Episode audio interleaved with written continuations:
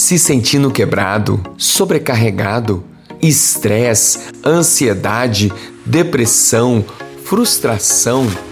Descubra o poder de Deus para restaurar a sua vida através da nova série de mensagem Oficina de Restauração.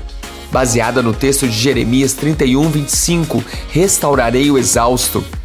Abra o seu coração e tenha expectativa para juntos recebermos a última mensagem: Tempo de restaurar o amor. Oficina de restauração. Hoje, o último dia, a última mensagem dessa série.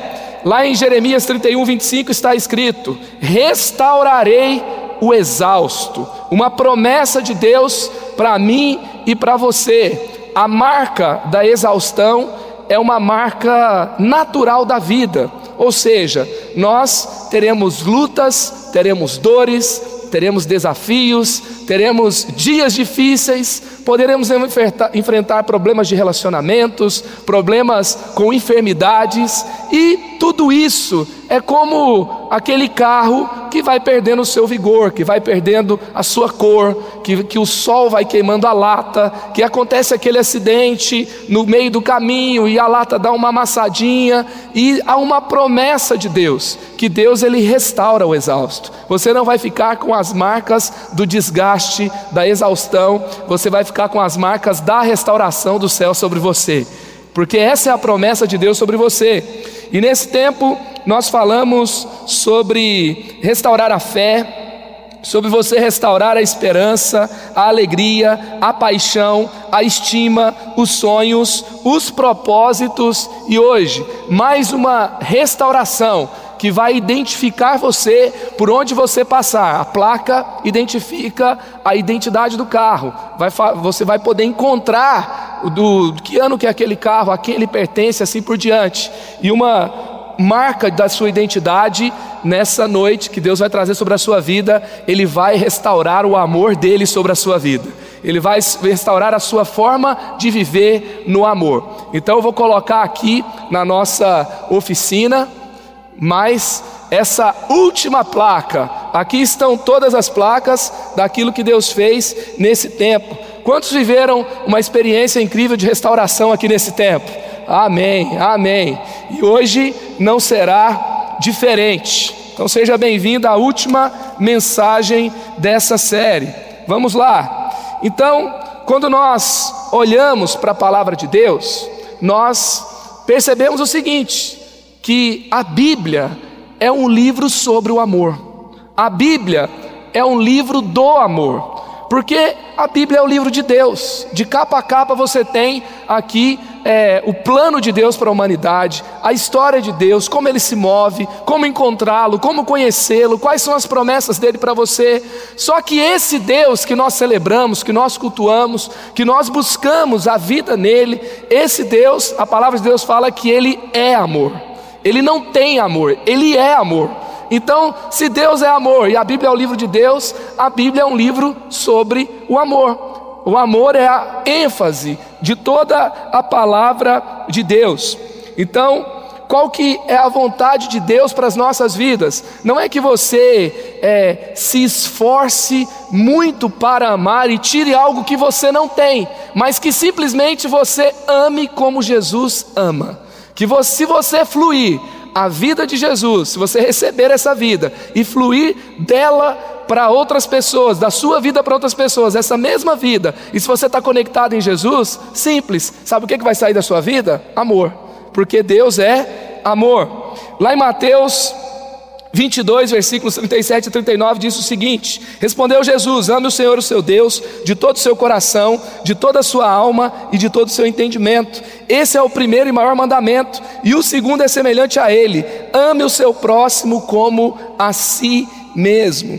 João 13, 34: Um novo mandamento lhes dou: amem-se uns aos outros, como eu os amei. Vocês devem amar-se uns aos outros. João 13, 15 eu lhes dei o exemplo para que vocês façam como eu lhes fiz. Então aqui está muito claro o que Jesus quer de nós: que nós o amemos e que simplesmente a gente viva no amor dele. Como? Amando outras pessoas também. Então, eu queria fazer uma pergunta para você hoje. quantas pessoas você deixou de amar na sua caminhada? Quantas pessoas você deixou de estender o amor? Quem você parou de amar? Hoje é dia de restaurar esse amor na sua vida. E eu quero lembrar que o amor é, não é simplesmente um sentimento, o amor não é uma vontade, o amor não é um desejo. Eu tenho vontade, eu tenho desejo, eu, eu sinto algo para amar. Não, o amor é uma decisão. O Tom Holliday ele fala o seguinte: você não pode ordenar um sentimento, mas você pode ordenar uma ação. Então o amor não é um sentimento, o amor é uma atitude. Por quê? Porque se eu não posso ordenar um sentimento, Jesus ia pedir para mim uma coisa que eu não posso fazer? Então, nós podemos amar acima dos nossos sentimentos, acima dos nossos desejos e acima das nossas vontades. E uma coisa muito importante para você cumprir esse grande mandamento de Jesus é que não simplesmente você deve escolher amar e caminhar dessa forma, mas também você deve escolher o que não amar. Por exemplo, você deve escolher não amar o mundo. 1 João 2,15: Não amem o mundo, nem o que nele há. Se alguém amar o mundo, o amor do Pai não está nele. Então, eu tenho que escolher amar e eu tenho que escolher também não amar o mundo. E aí agora eu queria falar de quatro características do amor de Deus, do amor que Deus quer que a gente viva, para que a gente possa viver nesse amor. Então vamos lá. Deus te ama tanto que Ele quer que você, primeiro, aceite os outros como Jesus te aceita. Aceite os outros como Jesus te aceita. João 3,17 Deus não enviou seu filho ao mundo para condená-lo, mas para salvá-lo. E eu pergunto para você: havia motivos para Jesus condenar o mundo? Sim ou não? Tem motivos hoje para Deus condenar o Brasil? Tem, não tem? Tem gente que fala assim de vez em quando: tem que acontecer, jogar uma bomba naquele lugar lá, para morrer todo mundo, porque ninguém presta. Você sabe qual lugar que eu estou falando, né? As pessoas falam de vez em quando. Só tem corrupto, aí vai nascer um monte de gente pura, santa para governar. Não é isso que vai acontecer? Não. Agora, Jesus ele, ele se entregou por todas essas pessoas, inclusive por mim e por você. E ele veio ao mundo para quê? Para salvá-lo. Então nós temos uma outra opção. Se Jesus fez isso pelo mundo, é, quando eu olho para esse texto, sabe qual é a minha pergunta? Antes de João 3,17, tem João 3,16, que é aquele texto que você conhece muito bem, porque Deus amou o mundo de tal maneira que deu o seu único filho para que todo aquele que nele crê não pereça, mas tenha vida eterna. Eu pego e paro e penso o seguinte: Jesus deu o seu filho para o mundo. E quando ele fala desse mundo, fala todas as pessoas, todas as pessoas pecadoras, todas as pessoas que têm é, marcas da iniquidade nas suas vidas, que fazem coisas ruins. E aí então eu começo a pensar o seguinte: se eu tenho que amar do jeito que Jesus ama, do jeito que Deus ama, Deus deu o que ele tinha de mais precioso para o mundo, que era o seu único filho. E eu me pergunto: o que, que eu tenho dado para esse mundo? O que, que eu tenho dado para todas as pessoas que convivam ao redor delas, que convivem ao redor, ao redor de mim? Então, uma das coisas mais difíceis na prática do amor chama-se aceitação. Chama-se aceitação. E sabe por que, que a gente tem crise quando a gente vai falar de aceitação? Porque tem gente que confunde é, aceitar com concordar. Se eu discordo de alguém, automaticamente eu vou ter uma dificuldade de aceitá-la. Se eu discordo do que a pessoa pensa, se eu discordo do que a pessoa faz, se eu desaprovo essa pessoa, se eu não endosso o que ela faz, logo eu já começo a ter uma tendência natural dessa minha carne de não aceitar essa pessoa. Não é verdade? Então, o grande problema do mundo com relação ao amor é, na verdade, naquilo que tange ao concordar e aceitar. E aí as pessoas confundem tudo isso. Qual que é a base da, por exemplo, a base do você concordar é você ter um alinhamento, é você ter ali uma afinidade de pensamento. Agora, a base da aceitação não é a concordância. A base da aceitação você pode anotar aí, é o respeito. O respeito é a base da aceitação. Então, quando eu não concordo, tem alguém que você não concorda na sua vida? Ah, tem um monte de gente, não tem? Com certeza. Então, se tem, como que você lida com essa pessoa para aceitá-la? Respeitando. Por quê? Porque essa pessoa, ela, ela eu, não, eu preci, não preciso concordar com ela para entender que ela tem o direito de ter a sua linha de pensamento, de expressar como ela pensa e, e fazer as suas próprias escolhas. Se Deus deu o direito das pessoas terem as suas próprias escolhas, e além disso, as pessoas fazem escolhas ruins, e Deus dá o direito das pessoas fazerem as piores escolhas que elas podem fazer, quem sou eu para não permitir que as pessoas tenham seus direitos de fazer as suas escolhas? Porque, gente, tem gente fazendo coisa ruim agora e Deus não está fulminando essa pessoa, não. E por que, que eu deveria fulminá-la no meu coração? Sabe aquelas pessoas que a gente desistiu de amar? Muitas delas, talvez, na minha luta pessoal, por exemplo, é por uma dificuldade assim, eu fico com. Já viu aquela sensação que você tem preguiça de amar? Se o amor é uma atitude, eu posso ter uma dificuldade de ter aquela atitude. E por quê? Porque as coisas não se encaixam, eu não penso como ela pensa, eu não tenho afinidade nenhuma, e aí vai passando de uma discordância para um desrespeito. Eu começo a atacar, eu começo a limitar a minha forma que eu aceito essa pessoa, e daqui a pouco a intolerância toma conta do meu coração. Então a base da aceitação é o respeito.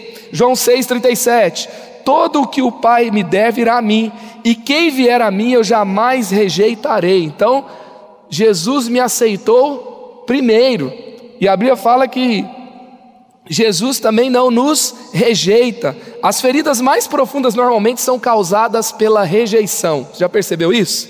E a rejeição, muitas vezes, é por causa da nossa dificuldade de aceitação. Agora eu aprendo muito com Jesus, porque no nosso mundo a gente tem um ciclo, não é? Uma pessoa não é aceita, então ela é rejeitada, então ela se sente ferida. E aí o que ela vai passar a fazer? ela vai passar a viver nesse ciclo também, porque quando você é ofendido, o, seu primeiro, o meu primeiro ímpeto quando eu sou ofendido é devolver, é provocar o mesmo estrago de volta. E aí, quando não há muito, muita reflexão, há muita ansiedade, há, há um ímpeto muito forte, esse ciclo vai deteriora, deteriorando muitos relacionamentos. E aí então o que, que eu vejo na vida de Jesus? Jesus ele foi rejeitado. Jesus ele é, teve pessoas que o deixaram. Muitas pessoas foram injustas com ele. E Jesus ele não parou de amar quando ele foi rejeitado. Ele, ele quebrou todo o ciclo ruim, ciclo de mágoa, ciclo de rejeição, ciclo de ofensa. E então ele continuava amando. Então, para eu aprender a amar como Jesus, eu não só tenho que aprender a respeitar e aceitar, mas também a lidar com a minha rejeição, a lidar, porque quando eu, sou, eu tenho uma discordância, eu rejeito outra pessoa e outra pessoa me rejeita de volta também. Ou se não rejeita, eu me sinto rejeitado. E aí então o amor tende a parar, porque eu escolho não amar. Eu não posso então, eu então eu, eu não ordeno uma ação de amar, porque eu fiquei ressentido. Agora Jesus ele continuou amando mesmo quando ele foi rejeitado. Ele morreu por mim e por você, mesmo sendo rejeitado por muitas pessoas, mesmo sabendo que muitos iriam rejeitá-lo, ele se entregou mesmo assim. Então como eu posso aprender com Jesus para que eu não pare de amar? Então vamos aprender aqui algumas coisas, duas verdades sobre rejeição. Pessoas que buscam aprovação forçadamente nunca vão conseguir.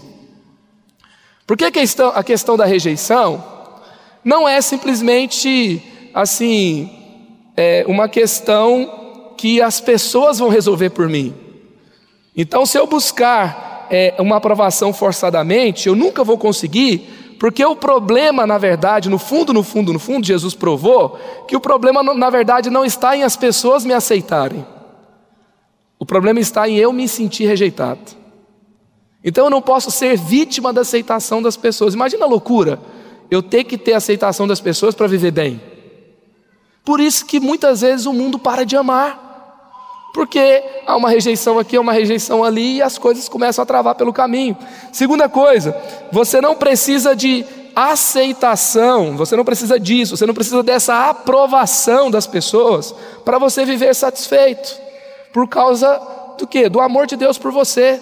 Pessoas bem resolvidas vivem acima disso. Jesus é bem resolvido, não é verdade? E ele viveu acima disso. E ele devolveu o amor de volta sem que ele tivesse recebendo amor para ele. Então pensa comigo numa coisa, no mundo nós somos 7 bilhões de pessoas. Agora, às vezes, a opinião de meia dúzia de pessoas nos afeta profundamente. Aonde está na Bíblia que você vai ser aprovado por todas as pessoas? Não tem. Então, o nosso amor não pode parar quando nós não somos aceitos. Nós não podemos parar de respeitar e aceitar as pessoas quando não somos aceitos. Qual que é o mito da, da rejeição? Se eu pudesse ser perfeito, então todo mundo ia gostar de mim. Então tá bom, Jesus foi perfeito, todo mundo gostou dele? Ele terminou lá na cruz crucificado, porque ele incomodou muita gente. Então, não existe, não tem como viver esse mito. Então, não deixe as pessoas, é, nós, e nessa forma nós vamos então viver é, num nível de aceitação, de respeito muito maior, porque a gente não depende de escolhas de pessoas para vivermos isso.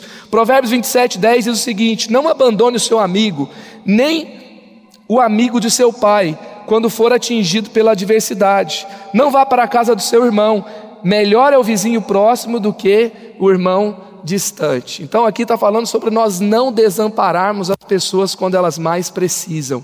Quando as pessoas precisarem de nós, nós não vamos estar mal resolvidos, com questões dentro de nós estra nos estragando, nos impedindo de ajudá-las nesses dias difíceis. E como nós fazemos isso, se as pessoas são tão difíceis? Então, olha só, Tito 3,7: Ele o fez a fim de que, justificados por Sua graça, nos tornemos seus herdeiros, tendo esperança da vida eterna.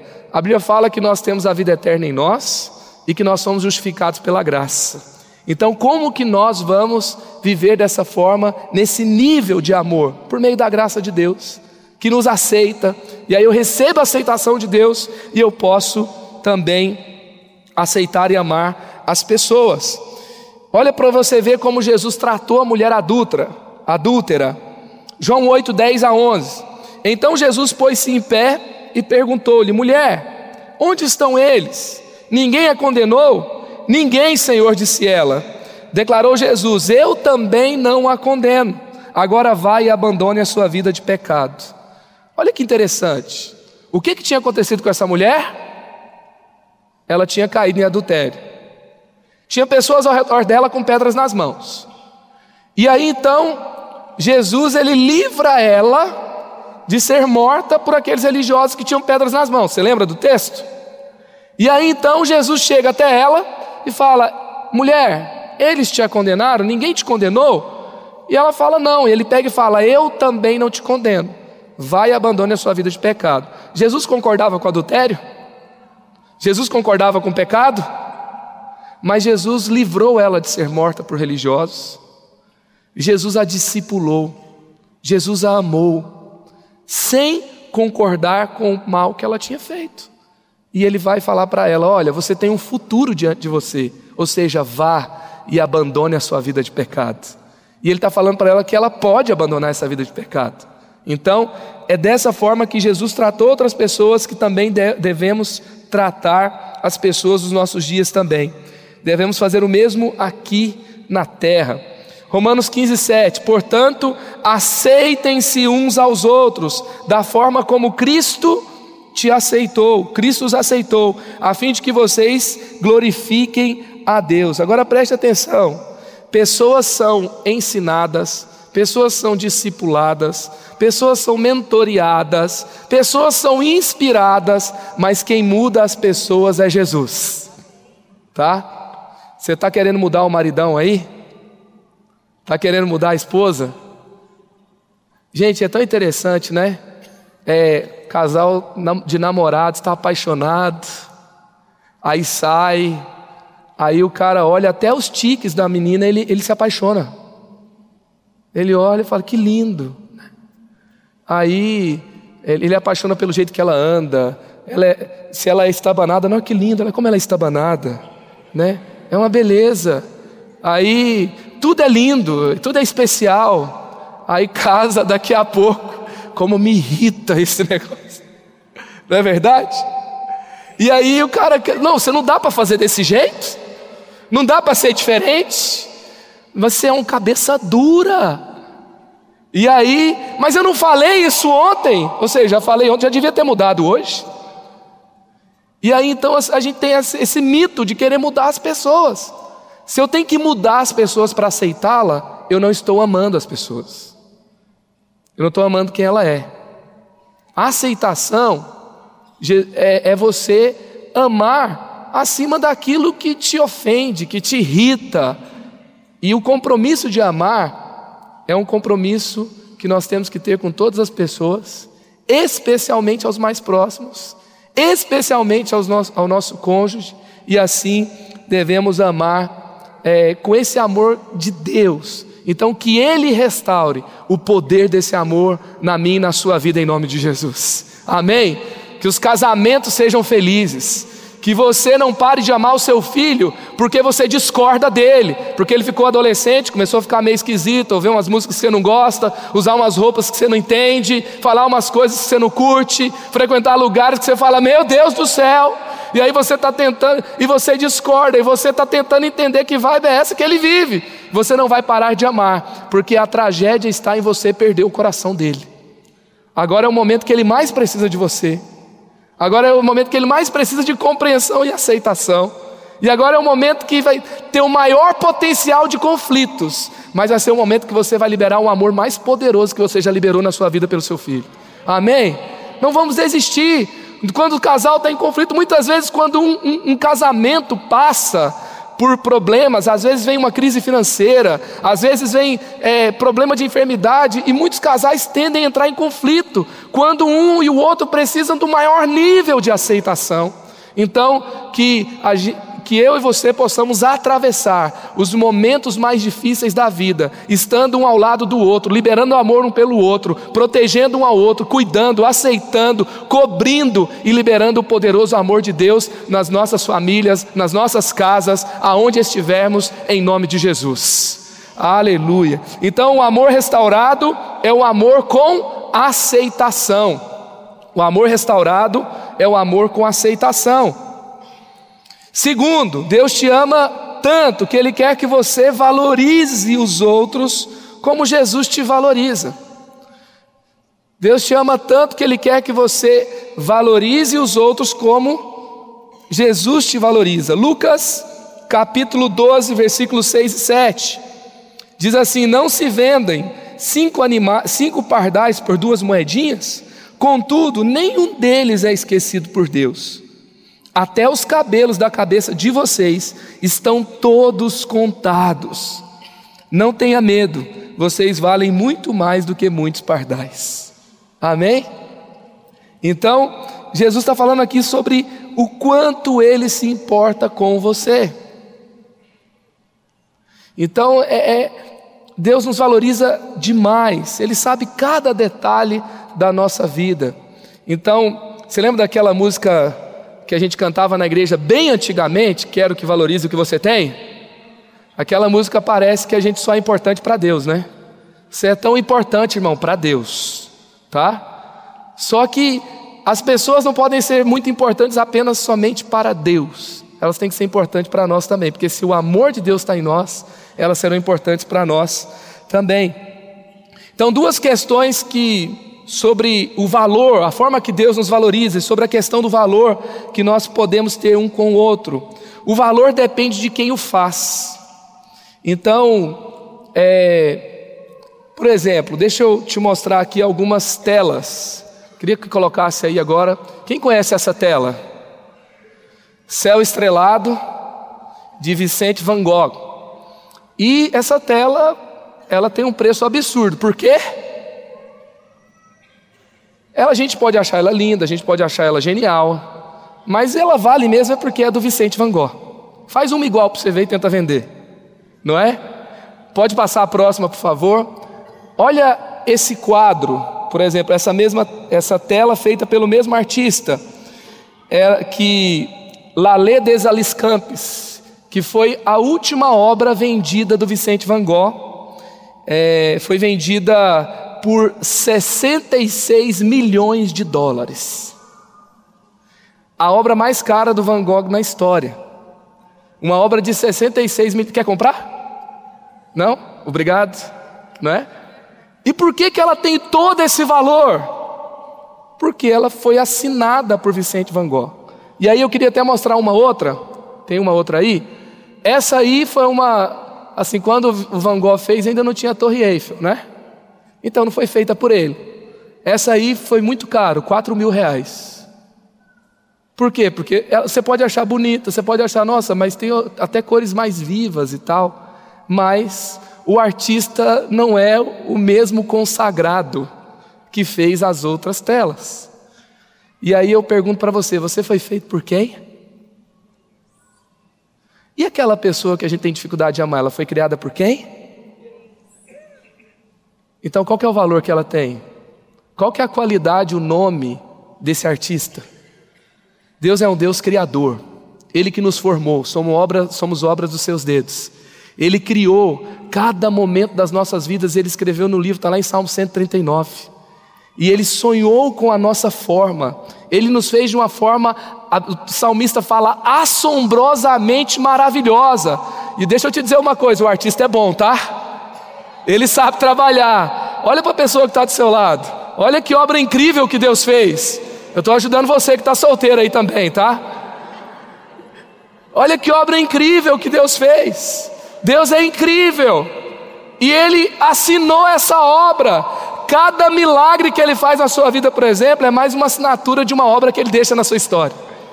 E Ele tem grandes coisas para você. Então a obra depende de quem, o valor depende de quem fez.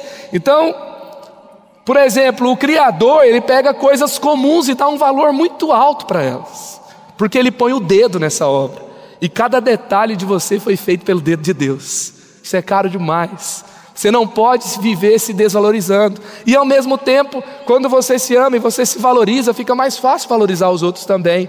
Um alguém bem resolvido valoriza o outro. 1 Timóteo 4,4: Pois tudo que Deus criou é bom e nada deve ser rejeitado, se for recebido com ação de graças. Efésios 2,10: Porque somos criação de Deus realizada em Cristo Jesus. Segunda questão sobre o valor: o valor depende do quanto alguém está disposto a pagar. Então, tem o valor que vale e tem o valor que está disposto a pagar. É, 1 Pedro 1,19: mas, mas pelo precioso sangue de Cristo, como de um cordeiro, sem mancha e sem defeito. Esse foi o preço que foi pago por nós. Agora eu queria te mostrar uma outra obra de arte. Coloca para mim, por favor, Salvator Mundi, de Leonardo da Vinci. Eu não sei se você acha bonito, se você acha feio, se você se emociona, se você não se emociona. Esse Jesus aí tá meio hippie, né? Tá meio essa é a obra de arte mais cara do comércio de artes da história. A última obra atribuída na história a Leonardo da Vinci foi vendida em Nova York, no leilão do Museu de Arte de Nova York, foi vendido por 450 milhões de dólares. E sabe por que foi vendido por 450 milhões de dólares? Porque alguém estava disposto a pagar. Se alguém quer pagar, e eu tenho o que a pessoa quer pagar, o que, que acontece? O comércio acontece. E, um, e, por que, que alguém pagou? Porque se um museu queria ter um nome e ele não tinha uma obra, ele tinha lá alguns conhecidos e tal, mas ele precisava de um Leonardo da Vinci, porque daí ele iria se consagrar. E aí então ele foi lá e pagou 450 milhões de dólares. E qual foi o preço pago por você? Aonde eu e você estávamos? Quanto valíamos? O fato é que o preço mais caro da história não foi pago por uma empresa bilionária, não foi pago por uma obra de arte, não foi pago por um grande pedaço de terra, não foi o grande negócio da China. O maior preço pago na história foi o preço pago na cruz do Calvário, do sangue de Cristo derramado por mim e por você. Jesus, ele se entregou completamente. Deus deu tudo de si, porque nos amou. Nós estávamos perdidos e Deus olhou para nós e falou: vale a pena pagar para ter o meu filho de volta. Então, olha, olha que valor você tem. Olha que valor você tem. Você ficou olhando para aquela obra de arte e falou assim: Uau! Você tem que olhar para você e ver o que Deus fez por você e falar: Uau! Olha o preço que Deus pagou por mim. Eu não posso viver mais de qualquer jeito. Você acha que essa obra aí vai ser colocada de que jeito? Conta-se que uma das obras do Van Gogh quando foi encontrada, estava na casa de uma mulher que ele tinha um relacionamento com ela depois de sua morte. E ele tinha um relacionamento com ela não depois de sua morte, né? mas foi encontrado depois da morte dele. Você ficou pensando aí, né? Então foi encontrado depois da morte dele uma mulher que ele tinha um relacionamento enquanto ele tinha vida. Pronto. E sabe aonde estava essa tela? Estava tampando um buraco na parede era remendo. E ela foi resgatada daquele remendo daquela casa e foi colocada nos grandes museus que o mundo paga caro para entrar e conhecer. Pessoas que fazem viagens caras para chegar até lá e visitar aquele museu. Talvez você era um remendo, tampando parede em algum lugar, jogado e esquecido. E Jesus foi até lá, te resgatou. E hoje você está muito valorizado no mercado porque você foi restaurado por Jesus, Jesus te encontrou, Jesus te traz para o seu grande valor. Então, pelo precioso sangue de Cristo, como de um cordeiro sem mancha e sem defeito, foi por isso, por esse valor, a cruz prova o seu valor.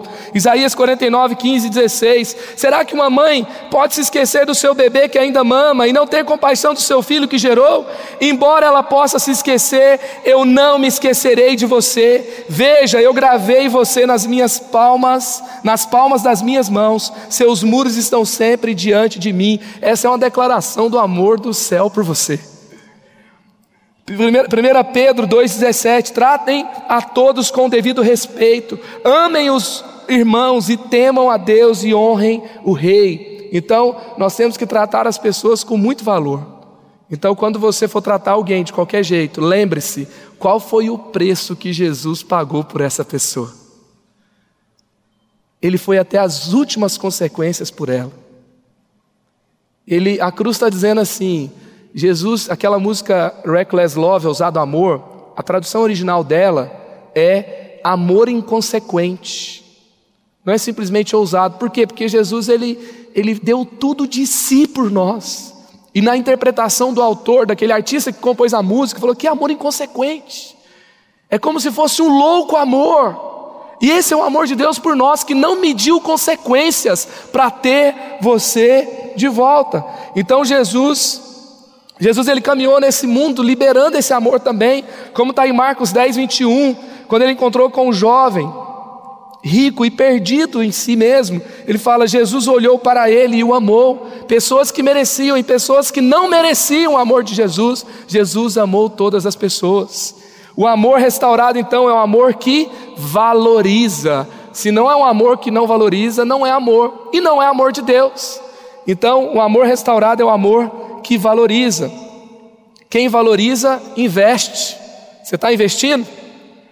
Está investindo na sua esposa, no seu marido, está investindo no seu relacionamento de amizade, está investindo nos seus filhos, está investindo para alcançar alguém que ainda não conhece Jesus. Quem ama e valoriza, investe. Vamos investir pesado, porque vale a pena, amém? Se Jesus, se Deus investiu tão pesado porque ele achou que valia a pena, dele é mais inteligente, é o mais inteligente investidor do universo, sim ou não? Então eu posso investir pesado porque vale a pena. Terceiro, Deus te ama tanto que ele quer que você perdoe aos outros como Jesus te perdoa. Ele quer que você perdoe aos outros como Jesus te perdoa. Lucas 6,37: Não julguem, e vocês não serão julgados, não condenem, e não serão condenados, perdoem e serão perdoados. Amém? Quantos sabem que erram e que ainda vão errar? E quando você errar, vai ser legal ter o perdão de alguém, sim ou não? Isso que a gente tem que pensar, por exemplo, quando a gente estiver numa situação que alguém errou por nós, com a gente, errou com você e você ficou morrendo de raiva, você ficou ferido, e aí eu tenho que lembrar que eu erro também, e que Jesus me perdoou mesmo tendo errado com Ele, e a Bíblia fala que é como se a Bíblia estivesse falando assim: olha, quem não perdoa está quebrando uma ponte que você vai ter que passar por ela amanhã. Tem um, um vale aqui no meio, tem uma ponte. Aí você não perdoa, você quebra a ponte. Amanhã você tem que voltar, você não pode voltar, porque aquele relacionamento foi quebrado. Então, perdoar é você investir e amar e deixar as pontes restabelecidas. Foi isso que Jesus fez por nós. Jesus ele deu seu, ele se entregou por nós para que o nosso caminho a Deus estivesse restabelecido. E a ponte então foi restaurada. Deixa eu te falar uma verdade a respeito de Jesus. Jesus não guarda rancor. Imagina se Jesus guardasse rancor, gente. A gente ia falar com ele, hoje ele ia estar emburrado, porque ontem a gente ofendeu ele. Imagina você falar com Jesus, ele está de biquinho, não quero falar. Volta amanhã. Tenho que, tenho que ter um tempo para processar o que você me diz. Jesus é assim? Jesus não guarda rancor. Agora a gente tem que ser parecido com quem? Com Jesus. Ah, Espírito Santo, me ajuda. Nos ajuda a não guardar rancor. Nos ajuda a receber, às vezes, algo terrível e difícil e continuar bem resolvido, em paz, sem rancor. Efésios 1:4, porque Deus nos escolheu nele antes da criação do mundo para sermos santos e irrepreensíveis na sua presença. Então nós somos escolhidos para sermos irrepreensíveis. De acordo com qual modelo? De acordo com o modelo de Jesus. Se nós formos irrepreensíveis, nós vamos perdoar. Nós vamos continuar fazendo como Jesus faz. Romanos 8:1, portanto agora já não há condenação para os que estão em Cristo Jesus. Por que que não tem condenação? é porque o seu histórico na justiça do céu é limpo por você mesmo? Não tem condenação porque Jesus perdoou todos os nossos pecados. Os mais feios e cabeludos e esquisitos ele perdoou. Os mais fedorentos ele jogou lá no mar do esquecimento, não tem mais mau cheiro daquele pecado.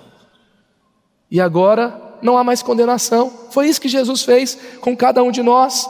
Então, que tipo de amor Jesus tem por nós? Que tipo de amor Deus tem por nós? É um amor que é incondicional, é um amor completo, é um amor consistente, é um amor eterno, é um amor assim, eternamente pela graça. Então, sabe o que a gente tem que fazer hoje, pelo amor de Deus? Respira fundo e dê graças a Deus por esse amor derramado sobre a sua vida. Agradeça esse amor de Deus por você. Sabe, quando a gente, na nossa caminhada, eu me lembro que uma vez eu pisei na bola, pisei muitas vezes, mas eu lembro dessa vez um pouco mais. E aí eu pisei na bola e eu procurei meu discipulador, o pastor Carlito, e eu conversei com ele, e ele cuidou de mim, e ele me perdoou, e ele me ajudou a vencer. E aí, depois de um tempo, quando é, eu conversava com ele, a gente estava no momento, já tinha passado mais de um ano, e aí eu peguei e comecei a conversar com ele, e me veio de falar, falei assim, olha, que pisada na bola, né? Que chato que aconteceu, puxa, perdão de novo. E aí ele pegou e falou assim, do que, que você está falando? O que, que aconteceu? Não sei de nada não. Ele sabia o que tinha acontecido? Sabia. Mas o que, que ele estava mostrando para mim? ele estava revelando como é o amor de Deus por mim. Ele estava mostrando que se Jesus não guarda rancor, ele também não iria guardar rancor. Se no céu não tinha mais o registro, porque Jesus apagou no mar de esquecimento, então por que, que a gente ia ficar lembrando? E eu aprendi tanto quando ele me virou e me falou daquela forma. E é dessa forma que a gente tem que viver. Se você tem a capacidade, às vezes não é a pessoa que nos lembra, é a gente que lembra ela. E fala: Você lembra o que você fez, né? Você sabe por que eu não confio em você. Que tipo de tratamento nós vamos dar se nós entendermos de fato e recebemos todo esse amor? A Bíblia fala que o amor de Deus nos constrange, é forte demais. Se você tiver uma experiência desse amor, ele vai construir marcas muito únicas dentro de você. Quando eu, quando eu ouvi aquela música do Reckless Love, eu comecei a ver sobre amor inconsequente e a forma que ele coloca, tinha algumas palavras da tradução que não combinava muito com o amor que eu conhecia da formalidade que eu tinha estudado o amor de Deus. Aí Deus falou comigo: quando você se aprofunda no amor de Deus, esse amor vai começando a ter marcas próprias dentro de você. Que o amor de Deus comece a ter expressões próprias dentro de você. Que você possa se aprofundar cada vez mais nesse amor. E quanto mais eu me aprofundar nesse amor, eu confesso para você que nessa experiência ficou um pouco mais fácil de perdoar outras pessoas.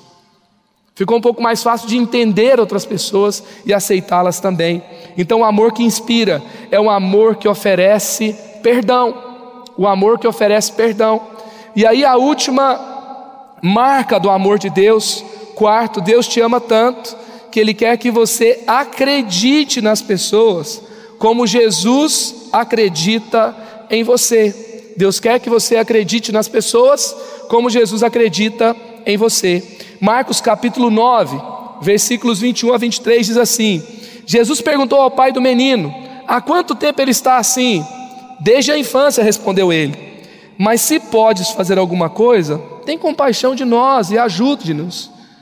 Se podes, disse Jesus, tudo é possível aquele que crê. Amém? Aqui é a história de alguém que chega até Jesus e não acredita tanto em Jesus. Quem está perguntando a respeito da enfermidade do menino é Jesus. Ele está perguntando: há quanto tempo ele está assim, gente? Jesus é um curioso. Jesus estava fazendo uma pesquisa científica: quanto tempo está? Qual que é o nível? Entendeu? Quando eu vou no médico, ele vai me perguntar os meus sintomas. Para quê? Para dar para mim o melhor tratamento. Jesus estava perguntando os sintomas porque ele queria trazer o melhor tratamento para a cura. E aquela pessoa estava ali incrédula: você pode fazer alguma coisa? Jesus falou assim: o que se eu posso? Tudo é possível que crê. Você já chegou até Jesus meio desacreditado? E às vezes, assim, gente, Deus não é amor? Se Deus é amor, eu posso ser meio, desa, meio desacreditado do amor dele, do amor que ele, que ele expressa. Então aqui, nós precisamos aprender que, eu sei que, por exemplo, existe abuso espiritual. Muitas pessoas foram abusadas no ambiente religioso. Eu acho que a, a expressão poderia ser abuso religioso também. Pessoas que foram usadas, pessoas que foram feridas, pessoas que foram descartadas, pessoas que foram excluídas, pessoas que foram discriminadas. Pessoas que só serviam por um tempo, mas depois deixaram de servir porque discordaram, porque erraram e assim por diante. Isso é abuso espiritual. Esse é o caso de muitas pessoas, mas não é o caso de todas as pessoas, e não é o caso dessa igreja, não é a forma que nós tratamos as pessoas nessa igreja. E nós temos que aprender o quê? E ainda assim que tenha situações como essa, nós precisamos crer que a igreja é do Senhor Jesus. E nós não podemos perder a fé na igreja de Jesus. E hoje em dia, a Bíblia fala que nos últimos tempos o amor de muitos se esfriaria. E para que o amor não se esfrie, eu não posso deixar de crer na igreja, de crer em Jesus, de crer no que Ele pode fazer. Será que a igreja será boa para minha família? Será que a igreja será boa para minha vida? Será que vai ser bom eu servir na igreja? Será? Jesus está falando para você: tudo é possível ao que crê. Será que eu posso confiar em uma oração por cura, mas eu posso é, receber uma oração e ficar desapontado depois? Tudo é possível ao que crê. Esse é um ambiente de fé, de esperança, de amor, de encorajamento, de vida, de liberdade. Restaurar o amor também vai restaurar a sua fé, vai restaurar também a forma que você acredita na pessoa de Jesus e por meio dele na forma que você acredita nas outras pessoas também. Acreditar nas pessoas não é achar que as pessoas são perfeitas. Não é achar que eu não vou ter frustração, mas é acreditar porque eu vejo algo bom, porque eu creio no amor de Deus, eu creio que Deus está no controle e eu acredito nessa pessoa porque também Deus acredita nela. Amém? Então vamos lá. Pessoas feridas acabam caminhando feridas. Então hoje, para você restaurar a forma que você acredita nas pessoas e você se envolver completamente, você precisa também experimentar a cura em Jesus.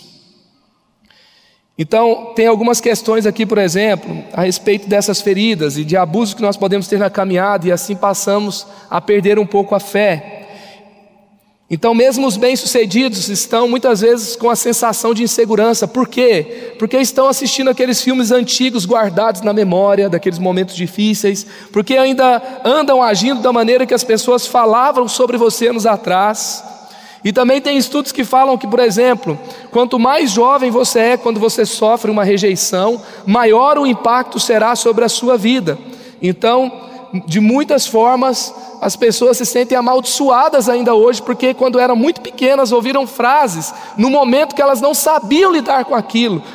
Que quanto mais jovem, maior o impacto. Então, ouviram, por exemplo, você é, só me dá trabalho, você nunca vai dar certo, olha como você é desorganizado, olha como você esquece tudo, olha como você não consegue fazer uma tarefa simples, você não consegue terminar, não consegue focar. E assim, crianças ouviram isso, e para um, um adulto, ele está querendo estimular o contrário: que a criança foque, que a criança não dê trabalho, que a criança obedeça, que a criança mude. Mas na cabeça dela, ela está tá ouvindo uma enxurrada de palavras negativas, se sentindo rejeitada, não se sente afirmada, e às vezes publicamente, e isso traz uma, uma grande dor na vida dela, porque não é depositado nela confiança. E ela cresce com a confiança, muitas vezes até conquistam muitas coisas, mas continuam pessoas inseguras. Então, filhos humilhados, o que, que vai gerar? Filhos humilhados geram pais ressentidos. E aí, assim, um filho que um dia foi humilhado, um dia vai ser um pai ressentido. E o ciclo continua.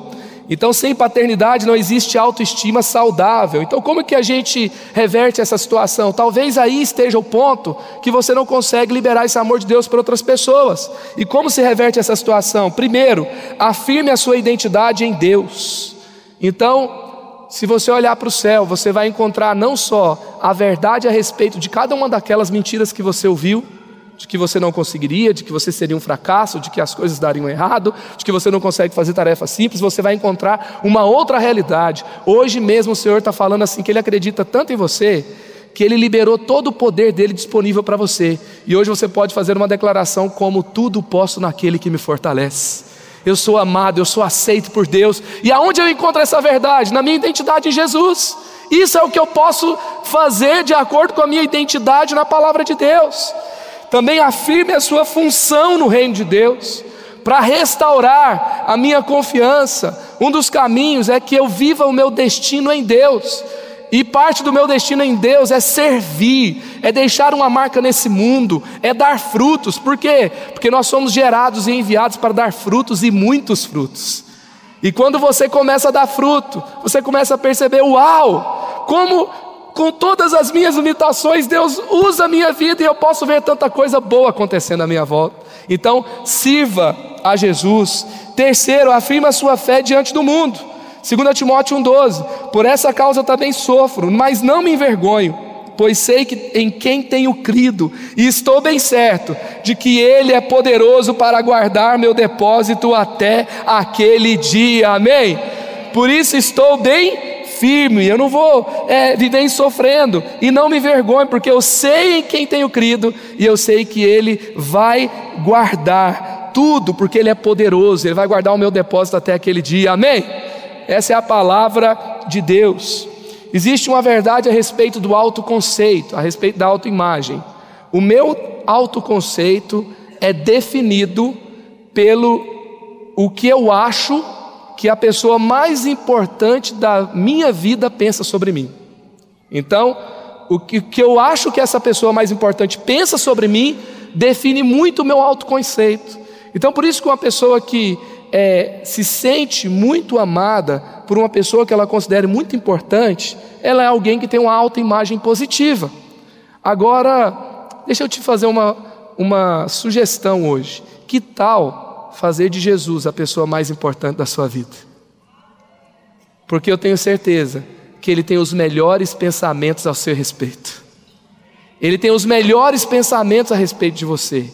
E hoje, nós temos que então levar isso a sério, levar isso a sério de verdade, e levar isso para valer. Outro dia eu fui pegar o Samuel, Samuel tem três anos, ele estava brincando com o Levi, que tem seis. Eles sempre aparecem aqui nas mensagens, né? E aí, quando eu fui pegar o Samuel, Samuel estava chorando muito. Ele estava inconsolavelmente, sabe quando a criança baba, chora, sai aquele negócio do nariz também, tudo junto. E aí, ah, o que, que foi, Samuel? Aí ele falou, solucionando: o Levi falou que eu sou café com leite. E ele está falando assim: eu não sou mais café com leite, eu quero tudo, eu quero brincar valendo. Se for para perder, eu perco, se for para cair, eu caio, mas eu quero jogar de verdade. Quero brincar para valer. E aqui, quando a gente está falando de Jesus ser a pessoa mais importante da nossa vida, que tal levar isso a sério para valer? Que tal não brincar de fé? Que tal não ficar mais nesse negócio de. Não tem graça, gente. Ter só uma parte, frequentar, é hora da gente entrar de cabeça e para valer e é de verdade. A gente está crescendo, tem que crescer cada vez mais. As curas vão fluir através da minha vida, o amor poderoso de Deus vai fluir por meio da minha vida. Eu vou viver bem resolvido, eu vou viver restaurado, eu vou viver curado. Por quê? Porque a palavra de Deus fala que eu posso tudo isso em Jesus. Então eu não vou, viver, não vou viver menos do que isso. Então anota aí: o amor restaurado está baseado na confiança na confiança. Vamos confiar para valer, vamos nos lançar de verdade. Isso está baseado na graça e não é um mérito. João 13:35. Com isso, todos saberão que vocês são meus discípulos, se vocês amarem uns aos outros. Então hoje receba o amor restaurado para restaurar a vida, a sua vida e a vida de outros também por meio da sua. Então, que tipo de amor é esse? É um amor que aceita, é um amor que valoriza, é um amor que perdoa e é um amor que acredita. 2 Tessalonicenses 3,5 diz: O Senhor conduz os seus corações ao amor de Deus e à perseverança de Cristo. Amém? Você recebe essa palavra no seu coração? Aleluia. Feche os seus olhos agora no seu lugar. Você veio até aqui, Deus te trouxe para cá. E Ele te trouxe não para trazer uma informação a respeito do amor. Ele te trouxe para derramar o amor dele sobre a sua vida. E nesse amor derramado, você pode dar uma resposta, você pode dar o seu sim, você pode é, simplesmente ter contato com uma informação, com o ambiente, com aquilo que é, Deus trouxe nesse tempo, mas você pode escolher ser transformado pelo amor de Deus hoje. E eu quero voltar naquela sugestão: que tal fazer de Jesus a pessoa mais importante da sua vida? Que tal fazer das promessas dele uma promessa para você? Que tal é realmente ser incluído em tudo aquilo que Jesus tem para a sua vida? Receber o perdão dos seus pecados, receber Ele como seu Senhor e Salvador, não viver mais a sua vida sozinho, porque nada disso que nós falamos aqui você pode colocar em prática sozinho, mas deixar que Ele seja o poder que te leva às maiores realizações da sua vida que Ele seja a pessoa mais importante que libera esse poder sobre você e que caminha com você o tempo todo, como Ele prometeu na palavra dele que Ele jamais nos deixaria.